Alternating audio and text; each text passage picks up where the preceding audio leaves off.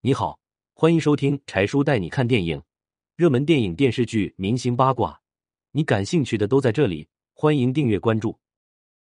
影后和男朋友会选哪个？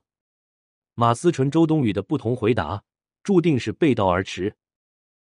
两位小花被问选奥斯卡还是男友，周冬雨选奥斯卡，马思纯却选男友。恋爱脑是否影响事业？马思纯接受采访的时候，曾经大方的表示自己在圈内最好的三个朋友，分别是杨紫、井柏然、张瑶，根本没提到周冬雨。当时在《七月与安生》后，周冬雨和马思纯经常合体出现，一起接受采访、录节目，但是两个人也有很长一段时间没合体了，甚至连互动都没有。这不禁让人问：怎么曾经的两个好朋友？现在走得越来越远，仿佛跟个陌生人似的。如果这件事发生在别人身上，肯定得猜测是什么原因。但是发生在这两位九十小花身上，答案基本在明面上摆着。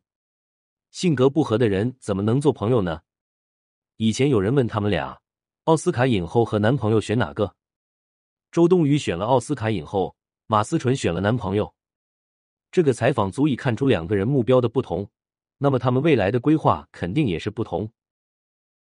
在拿下金马影后之后，周冬雨没有放缓脚步，还是在拍电影的路上狂奔。在之后又拿下了金像和金鸡两座影后奖杯，在电影方面取得不小的成就后，周冬雨开始向电视剧转型。在娱乐圈里，现在的周冬雨是实打实的大咖。马思纯则走上了和周冬雨截然不同的两种道路。在拿到金马奖影后之后。她的事业完全在原地踏步，最近有起色，又被自己的恋情拖累，口碑往下滑了不少。网友纷纷喊话马思纯抓紧换男友，也是操碎了心。不过人各有志，不可强求。马思纯心不在事业上，希望他能在爱情上收获幸福。感谢收听，欢迎留言讨论。